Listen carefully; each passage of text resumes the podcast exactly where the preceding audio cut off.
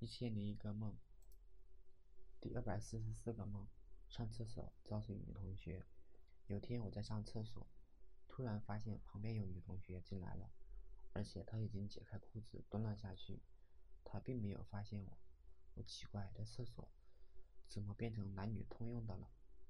我急忙离开了，并用余光看了一下她。然而她并不吃惊，比我还稳。这世道真的变了。